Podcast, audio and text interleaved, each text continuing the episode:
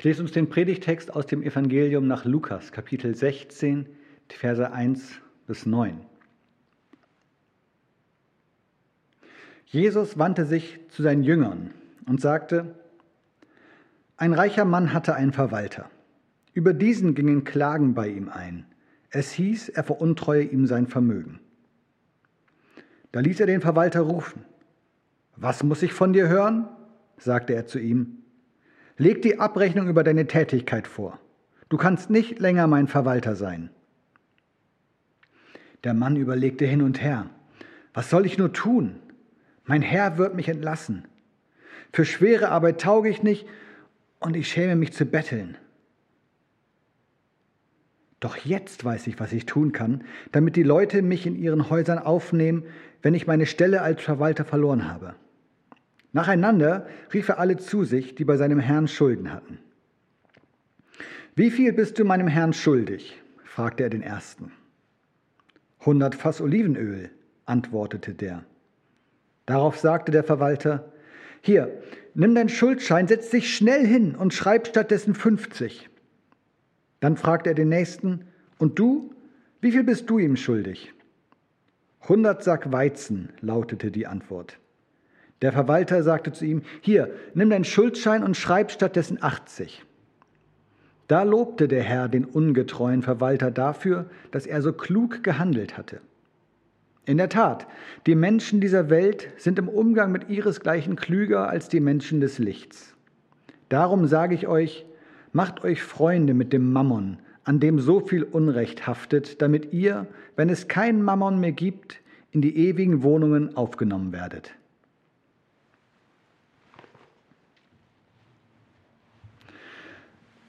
Liebe Geschwister, Jesus kann doch immer wieder überraschen, oder?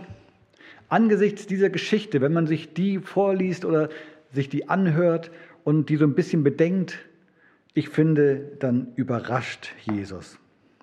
Machen wir uns mal klar, was da gerade passiert und übersetzen das vielleicht mal ein bisschen in die heutige Zeit. Versuchen wir uns das mal vorzustellen, wie das heute wäre, diese Geschichte, wenn sie sich abspielt. Da ist irgendein reicher Mann, irgendjemand, der viel Geld hat und der kümmert sich natürlich nicht selber um seine Geschäfte, sondern der hat einen, ja, man würde wahrscheinlich nicht Verwalter heute sagen, aber der hat jemanden, der sich um seine Geschäfte kümmert. Der hat Vollmachten, der kann in seinem Namen Geschäfte tätigen, Geld ausgeben, ähm, Verträge unterschreiben und so weiter. Und jetzt kommt raus, dieser Mann, der natürlich das Vertrauen genossen hat von seinem Chef, denn sonst hätte er all diese Vollmachten ja nicht. Und dieser Mann hat dieses Misstrauen äh, missbraucht. Er hat ihn betrogen. Er hat das Geld zum Fenster rausgeworfen, wahrscheinlich in die eigene Tasche gewirtschaftet mit dieser Vollmacht. Und natürlich ist die logische Konsequenz, er muss entlassen werden. Der Chef fragt gar nicht groß nach, der versucht äh, nicht die Situation aufzuklären, sondern der sagt, okay, das Vertrauensverhältnis hier ist zerstört, unwiederbringlich, er muss gehen. Und das sagt er ihm auch. Und was macht der Mann, dieser Verwalter oder wie wir ihn heute nennen würden? Er versucht nicht, die Situation zu erklären. Er versucht nicht mal sich zu rechtfertigen, er entschuldigt sich nicht, nichts von dem findet hier statt. Er versucht auch nicht irgendwie etwas wieder gut zu machen, wieder mit seinem Chef ins Reine zu kommen, um seine Stelle zu behalten, sondern für ihn ist klar, dieser Job ist weg, er ist sein Posten los. Und anstatt jetzt irgendwas ins Reine zu bringen und das Richtige zu tun, handelt er genau gegenteilig. Er macht genau das andere. Er reitet sich noch viel, viel tiefer rein in seine missliche Lage.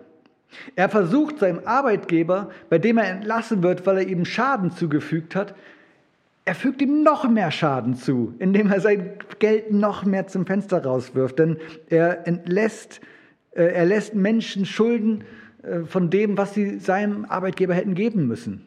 Also er verursacht einen noch größeren Schaden. Und er muss bei all dem schnell sein. er sagt, hier, schreib schnell auf so und so viel, 50 äh, Fässer Öl sind es nur noch. Er muss schnell sein, denn er könnte jeden Augenblick gefeuert werden. Er ist jetzt auf der Abschussliste. Es wird nicht mehr lange dauern, dann ist er seinen Job auf jeden Fall los. Und um seine Situation irgendwie zu retten, und sich beliebt zu machen, das ist ja sein Ziel. Er will sich beliebt machen, damit er irgendwo äh, noch ein gutes Standing hat, wenn er seinen Job los ist, muss er jetzt schnell sein. Und zwar tut er all das, was er jetzt gerade macht, nicht etwa deswegen, weil er so ein guter Mensch ist. Also er nutzt nicht die Zeit, die er noch hat, um noch Menschen Gutes zu tun, auch wenn das vielleicht äh, auch so eine Folge dessen ist, was er tut. Nein, er handelt weiter einfach nur aus reinem Egoismus. Er muss seine Haut retten.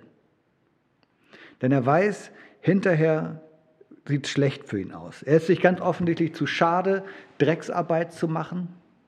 Er macht sich nicht, will sich nicht die Hände schmutzig machen. Er will sich auch nicht in Positionen begeben, die er als unter seiner Würde empfindet. Und er hat wahrscheinlich auch das unbestimmte Gefühl, dass er keine Aussicht auf eine ähnliche Anstellung mehr haben wird. Denn wenn sich erstmal in den Kreisen seines Chefs, so in, bei den Geschäftspartnern in der High Society rumspricht, weshalb er entlassen wurde, da wird ihn niemand anders mehr einstellen. Also macht er sich beliebt da, wo er kann, um irgendwie hinterher noch über die Runden kommen zu können. Das ist die Ausgangssituation. Und davon erzählt Jesus. Und was macht Jesus? Er lobt diesen Mann. Nicht den Chef dafür, dass er äh, diesen Verwalter entlassen hat. Nein, er lobt diesen Verwalter. Das sei richtig gewesen oder gut. Wofür bitteschön lobt er ihn, möchte man fragen. Was soll denn daran gut und richtig gewesen sein, was der gemacht hat? Das ist doch eine Geschichte, die dazu angetan ist, dass Jesus hinterher sagt, und seht ihr, so macht man es nicht. So ist es genau falsch. So würde man zumindest vermuten, aber nein, Jesus sagt, genau so war es richtig. Und es wird sogar noch ein bisschen schwieriger zu verstehen, finde ich, wie Jesus sowas sagen kann, wenn man sich den Kontext anschaut, in dem Jesus das sagt. Wir sind ja hier in diesem Bibeltext, den ich uns gelesen habe, in Kapitel 16 des Lukas-Evangeliums, mittendrin in einer Rede, die Jesus hält. Jesus spricht gerade und wir steigen eigentlich mitten in diese Rede ein. Er hat schon angefangen mit dieser Rede, wenn ihr zurückblättert in eurer Bibel, in Kapitel 15. Da beginnt das, Jesus möchte etwas deutlich machen. Das ist, darum geht es in dieser Rede. Zuvor oder der Grund, weshalb Jesus anfängt, diese Rede zu halten, ist der, dass sich Menschen darüber aufregen, und zwar die klassischen, die üblichen Verdächtigen, die sich aufregen, das sind die Pharisäer und die Schriftgelehrten, irgendwie so ein bisschen die Lieblingsgegner von Jesus in den Evangelien. Und die regen sich jetzt darüber auf, dass Jesus ungebührliche Kontakte hat. Der hängt mit den falschen Leuten rum. Und zwar namentlich genannt sind es Zolleinnehmer und Sünder. Also Leute, die in einem schlechten Ruf stehen, ganz schlechte Gesellschaft. Abschaum würde man vielleicht sagen. Oder einfach Leute, mit denen man sich nicht blicken lassen sollte, wenn man etwas auf sich hält. Und Jesus lässt sich aber mit diesen Leuten blicken und andere zerreißen sich etwas Maul darüber und sagen, das geht doch nicht, das kann er nicht machen. Das sind eben die Pharisäer und Schriftgelehrten. Und jetzt beginnt Jesus seine Rede, um etwas deutlich zu machen. Das ist sein Anlass. Und er spricht zuerst jetzt zu den Pharisäern und den Schriftgelehrten. Das sind ja die, denen er etwas sagen möchte. In Lukas 15 ist das, da sagt er ihnen drei Gleichnisse. In allen drei Gleichnissen geht es darum, dass etwas verloren wird, aber dann wiedergefunden. Da ist zum einen das Gleichnis vom verlorenen Schaf, aber das bleibt ja nicht das verlorene Schaf, sondern es wird auch wiedergefunden. Also das verlorene und das wiedergefundene Schaf und eine Münze, die verloren wurde und wiedergefunden wurde und eben auch der verlorene Sohn, der nicht verloren geblieben ist, sondern auch der wurde wiedergefunden. Ich will jetzt nicht in der Tiefe in diese Gleichnisse einsteigen, lest euch die gerne zu Hause durch, Lukas 15. Aber in all diesen Gleichnissen, die Jesus sagt, will er denen, die die Nase über die Kontakte, die er hat, gerümpft haben, etwas zeigen. Er will ihnen sagen, Gott freut sich über alle Menschen. Alle Menschen sind Gott wichtig. Da ist niemand, der unwürdig wäre. Da ist niemand, der zu schmutzig ist, zu dreckig, zu ungebildet, äh, zu ich weiß nicht was, sich zu sehr die, alle Chancen verspielt hat. Nein, all das zählt nicht bei Gott. Jeder, der zu Gott kommt, ist herzlich willkommen. Gott freut sich darüber. Unglaublich. Gott liebt die Menschen so sehr. Und Jesus erzählt diese Gleichnisse, um von der unfassbaren Gnade Gottes zu erzählen. Die Gnade, die darin besteht, dass es nichts gibt, äh, was wir tun können, dass Gott irgendwann sagt, okay, äh, das war die rote Linie, die hast du überschritten, es reicht jetzt, jetzt bist du raus. Das gibt es nicht. Wir können immer wieder kommen zu Gott. Unfassbar, unfassbare Liebe, von der Jesus erzählt. Und das sagt er eben diesen Leuten, die die Nase gerümpft haben. Und hier geht die Rede jetzt weiter. Und das ist jetzt unser Bibeltext, den ich uns gelesen habe. Immer noch die gleiche Rede, äh, Rede. Da stehen immer noch die gleichen Leute vor Jesus. Gerade hat er so ein bisschen den Fokus gehabt auf die Pharisäer und die Schriftgelehrten. Aber die waren ja nicht die Einzigen, die da waren. Jesus hat ja grundsätzlich äh, seine Leute dabei gehabt, seine Jünger. Die sind auch da. Und nach, jetzt hat er gerade zu den Pharisäern und zu den Schriftgelehrten gesprochen. Hat ihnen diese drei Gleichnisse erzählt. Und jetzt, und so fängt ja der Bibeltext an, Jesus wandte sich jetzt zu seinen Jüngern. Das heißt, denen hat er auch noch was zu sagen. Nachdem er den einen erstmal deutlich machen musste, Leute, die Gnade Gottes und seine Liebe für die Menschen ist unfassbar groß, ihr macht euch gar kein Bild. Und jetzt zu euch, meine Jünger, euch habe ich auch was zu sagen. Das ist der Kontext, da sind wir gerade. Jetzt hat er also den, die schon zu ihm gehören, die ihm folgen, die mit ihm unterwegs sind, etwas, eine besondere Botschaft für sie, etwas, was für sie wichtig sein soll. Was also, und das ist die Frage, die wir uns jetzt stellen können, was also soll die Botschaft dieser Geschichte sein? Was ist es, dass wir an dieser Geschichte erkennen, dass so wichtig ist, dass die Jünger das begreifen sollen und dass Jesus das Verhalten dieses Verwalters gut heißt?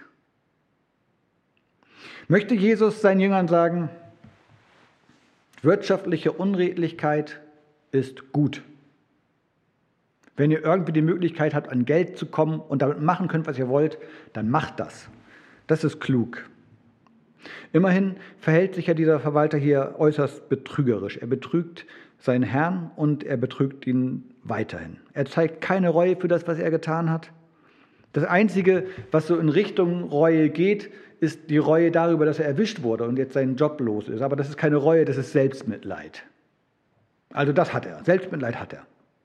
Und dieses Selbstmitleid führt ihn dazu, dass sein Egoismus einfach nur auf die nächste Stufe gehoben wird. Will Jesus uns das zeigen und als Beispiel voranstellen oder vor Augen führen? Oder will er uns sagen, na, ihr habt schon die Möglichkeit, euch mit Geld das Himmelreich zu erkaufen? Immerhin ist es ja eine Aufforderung, die Jesus an seine Jünger richtet. Er sagt ja, darum sage ich euch, macht euch Freunde mit dem Mammon, an dem so viel Unrecht haftet. Und zwar, damit ihr, wenn es keinen Mammon mehr gibt, in die ewigen Wohnungen aufgenommen werdet. Also vielleicht ist das seine Botschaft. Wir äh, sollen uns das Himmelreich erkaufen. Wir sollen unser Geld für andere Menschen ausgeben, um damit das Ticket zu lösen ins Himmelreich, damit wir in den himmlischen Wohnungen auch einen Platz haben, damit eins von diesen Betten da für uns ist. Also nichts für uns behalten, sondern wenn wir Geld haben, dann für andere. Aber nicht etwa, weil uns die anderen so wichtig wären, also wir geben jetzt nicht den anderen das Geld, damit es ihnen wirklich gut geht oder damit sie ihr Leben verbessern können. Nein, eigentlich machen wir das ja für uns, denn wir wollen das Ticket haben. Ist das die Botschaft? Egal, was in deinem Herzen wirklich los ist, wenn du mit deinem Geld Gutes für andere tust, dann bist du oben mit dabei. Es ist ja in der Tat eine Gefahr, in der Christen stehen können, so zu denken oder so zu handeln, egal ob es um Geld geht oder um andere Dinge, wie wir uns Menschen zuwenden können. Warum machen wir das eigentlich? Wir müssen aber beachten, in dem, was Jesus uns hier erzählt, geht es nicht um eine Beispielgeschichte. Es geht nicht darum, dass Jesus uns hier eine Anleitung vor Augen malen will und uns damit sagt, folgt diesem Beispiel, macht das auch so. So wie dieser Verwalter gehandelt hat, so ist genau richtig, so sollt ihr es auch tun. Darum geht es nicht, das wäre ein Beispiel. Es ist aber eben kein Beispiel, sondern es ist ein Gleichnis. Und ein Gleichnis ist nicht dazu da, nachgeahmt zu werden. Ein Gleichnis ist eben nicht dazu da, uns ein Beispiel zu geben, das wir genauso machen sollen, sondern Es soll uns anhand eines Gleichnisses etwas deutlich gemacht werden. Wir sollen etwas erkennen.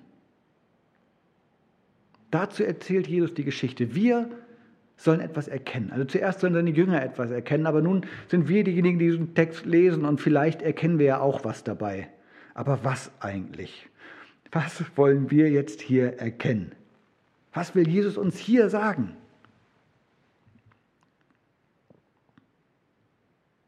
Oder müssen wir den Text einfach zur Seite legen und sagen, naja, man kann ja nicht auf alles eine Antwort haben, oder? Ich meine, das ist ist ein großes Buch, da steht viel drin. Kann man ja nicht alles verstehen. Nein, so schlimm ist es nicht. Der Schlüssel zum Verständnis, was dieser Text uns sagen will, der liegt in diesem Vers. Vers 8 ist das. Jesus sagt dort, in der Tat, die Menschen dieser Welt sind im Umgang mit ihresgleichen klüger als die Menschen des Lichts. Jesus bezeichnet zuerst das Verhalten des Verwalters als klug und sagt, es gibt Menschen in dieser Welt, die sind unglaublich klug in dem, was sie tun. Und davon könnt ihr, in Klammern meine Jünger, was lernen. Lernt von dieser Klugheit, seid auch klug. Und dazu müssen wir uns jetzt anschauen, was ist denn diese Klugheit? Was ist das, was Jesus uns hier zeigen möchte in diesem Gleichnis, die Klugheit, die er hier lobt? Inwiefern hat der Verwalter klug gehandelt? Nochmal, er, hat, er, wird gefeuert, er weiß, er wird gefeuert werden und er weiß, er hat nicht mehr viel Zeit. Er muss jetzt handeln, er muss schnell sein. Und die wenige Zeit, die er jetzt noch hatte, bevor er entlassen wird, solange er noch die Vollmacht hat, solange er noch im Namen seines Herrn, seines Arbeitgebers sprechen kann und Geschäfte tätigen kann, diese wenige Zeit hat er so effektiv wie möglich genutzt. Er wusste, die Uhr tickt. Bald hat er diese Möglichkeit nicht mehr. Bald ist er eben nicht mehr Verwalter, dann ist er einfach nur noch ein arbeitsloser Betrüger. Wenn er noch etwas tun will, wenn er noch irgendetwas erreichen will, dann jetzt. Morgen geht nicht mehr, übermorgen schon gar nicht. Wer weiß, ob es in drei Stunden noch geht. Jetzt muss er was tun. Und er nutzt dazu alle Möglichkeiten, die er jetzt gerade hat. Alles, was er jetzt gerade tun kann, das tut er. Das ist seine Klugheit. Das Wirtschaftliche, das Betrügen, da müssen wir nicht drüber reden. Da wird Jesus nicht sagen, das ist genau richtig und das hat er gut gemacht, äh, dass er seinen Chef betrogen hat. Darum geht es nicht. Diese Klugheit zu erkennen, in dieser Situation, in der schlechten Ausgangssituation, die provokant ist, keine Frage, aber in dieser Situation zu erkennen, ich habe jetzt nicht mehr viel Zeit, ich muss jetzt was machen und ich mache das jetzt. Ich nutze alle Möglichkeiten, die ich habe. Das ist seine Klugheit. Und Jesus nutzt dieses Gleichnis noch, um uns das Ende in ja, vor Augen zu führen. Er spricht ja vom Jenseits, von den himmlischen Wohnungen, die ewigen Wohnungen. Und indem Jesus im Kontext von dieser Geschichte jetzt von diesen ewigen Wohnungen spricht und davon, dass es eben auch ein Jenseits geben wird, dass es nicht mehr nur dieses Leben hier gibt, sondern dass auch etwas danach kommt, sagt er, es wird einmal vorbei sein.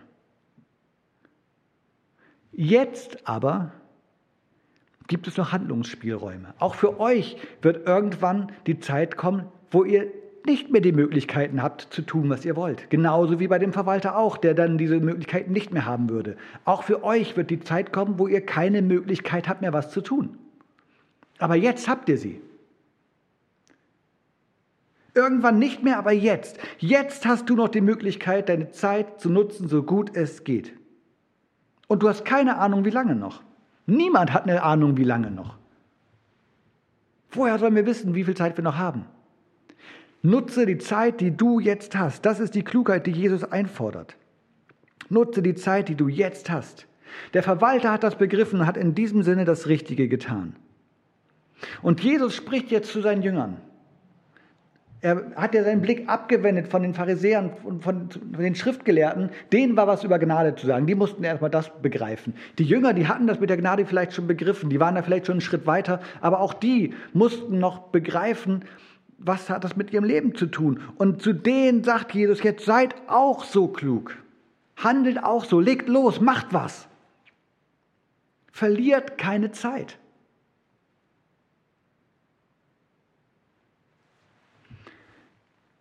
Ich gebe zu, das ist in sich erstmal eine ziemlich vielsagende oder vielleicht auch eine nichtssagende Aufforderung. Wenn ich euch das so sage, verliert keine Zeit, macht was. Das heißt alles oder es das heißt auch nichts. Ja, was denn? Was sollen wir denn machen? Was heißt denn das konkret für unser Leben? Was heißt das konkret für dein Leben, wenn ich sage, mach was? Das Problem ist, ich kann dir die konkrete Antwort darauf nicht geben. Das eine zu sagen, hieße das andere auszuschließen. Wenn ich dir sage, mach das, dann würde ich damit möglicherweise sagen, dann lass das andere. Aber ich kenne deine Lebenswirklichkeit nicht. Du kennst deine Lebenswirklichkeit. Du weißt, was bei dir los ist. Der Verwalter in dieser Geschichte, der hat Schuldnern Gutes getan. Wenn auch aus egoistischen Motiven. Er hat das nicht gemacht äh, primär, äh, damit es ihm besser geht, sondern in der Hoffnung, dass es ihm am Ende dann besser geht. Aber er hat ihnen erstmal Gutes getan. Und Jesus sagt, macht euch Freunde mit dem Mammon, an dem so viel Unrecht haftet. Tatsächlich läuft es darauf hinaus. Seid da für andere Menschen. Lebt so, dass es gut ist für andere Menschen, dass euer Leben dienlich ist für andere.